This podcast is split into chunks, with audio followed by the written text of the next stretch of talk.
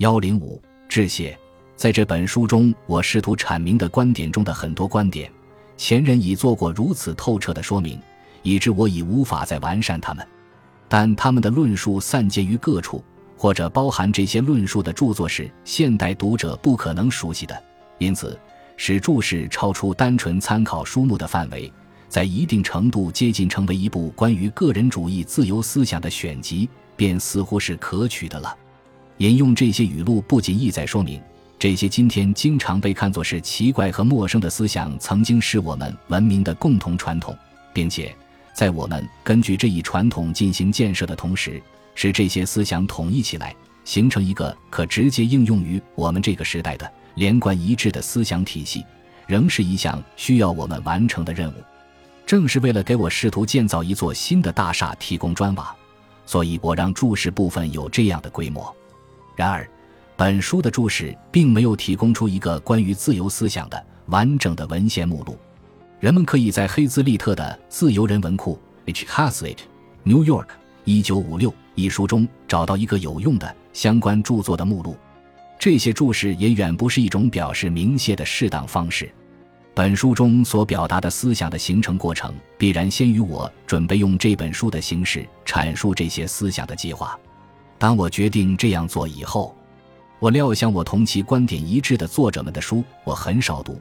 这通常是因为过去我已从他们那里学到了许多东西。在阅读过程中，我的目的更注重于发现我必定要遇到的反对意见，我必须予以反击的论点，以及过去人们用以表达这些思想的形式。因此，那些对我这些思想的形成做出过极大贡献的人的名字，无论是我的老师，还是共同奋斗的同行们。都很少出现在注释部分。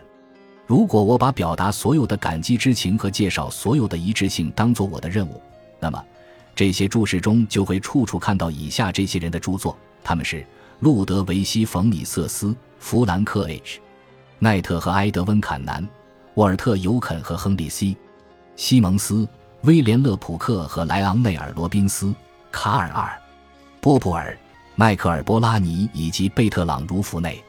的确，如果我曾打算在本书的献词中表达我的感激，而不是我的目的的话，那么最合适的是将此书献给蒙特佩勒林学社 （Mont Pelerin Society） 的成员们，特别是他们的两位思想领袖路德维希·冯·米瑟斯和弗兰克·利奇·奈特。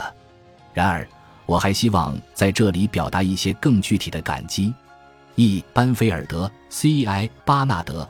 W. H. 布克、约翰·达文波特、P.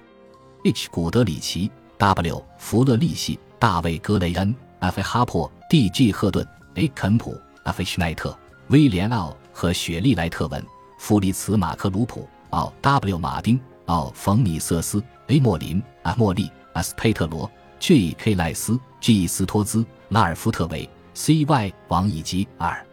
维尔都曾阅读过这本书早期手稿的不同部分，他们读后的评论曾给我不少帮助。他们中的许多人以及迪莱克特、V. 埃伦伯格、蒂福布斯、M. 弗里德曼、M. 金斯伯格、C. W. 吉尔伯、B. 利奥尼、J. U. 内夫、玛格丽特·居里德、M. 赖因斯坦、H. 罗特菲尔斯、H. 舍克、艾琳希尔斯、T. F. T. 普鲁克内特以及雅各布瓦伊纳。都曾给我提供过重要的参考或事实，我很犹豫提到他们的名字，因为我几乎必不可免要遗漏某些曾以这种方式帮助过我的人。在写作这本书的最后阶段，我从埃德温·麦克莱伦先生给予的帮助中受益匪浅。如果说这本书比我所能达到的程度更令人爱读的话，这主要是由于麦克莱伦先生。我明白，还有麦克莱伦夫人。充满同情心的帮我润色了那些复杂难懂的句子。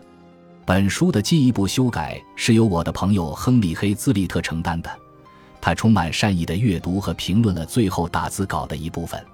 我还感激洛伊斯·福恩夫人和维恩利亚克·劳福德女士，前者校验了注释中的全部引文，后者则编制了主题索引。虽然本书不是目前很普遍的那种集体合作的成果。我甚至还从没有学会如何利用助教的帮助，但这部书却在其他方面极大的得益于不同的基金会和机构提供的机会和便利。在这方面，我从福尔克尔基金会、古根海姆基金会、艾哈德基金会以及雷尔姆基金得到许多恩惠。我在开罗、苏黎世、墨西哥城、布宜诺斯艾利斯、里约热内卢以及美国各大学和学院所做的演讲，不仅为向听众试验性的说明本书中的某些思想提供了机会，而且也为获得对写作本书极为重要的经验提供了机会。某些章的较早文稿已发表过，我在注释中对最初发表的地点做了说明。各个不同的编辑者和出版者允许我重印这些章节，我对此感激不已。我也希望对芝加哥大学图书馆给予的帮助表示感谢。在写作这部书的工作中，我几乎仅仅依赖于这个图书馆，它的管际互借业务曾不断地为我提供我需要的文献。应该感谢的还有芝加哥大学的社会科学研究委员会以及社会科学部的打字人员，是这些机构为一遍遍打印本书的文稿提供了资金和劳务。然而，我最应该感谢的还是芝加哥大学社会思想委员会和委员会主席本人约翰内夫教授，它使我有可能在几年时间内把完成本书作为主要任务。而我在这个委员会的其他职责，与其说是妨碍，还不如说是促进了这一任务的完成。本集播放完毕，感谢您的收听，喜欢请订阅加关注，主页有更多精彩内容。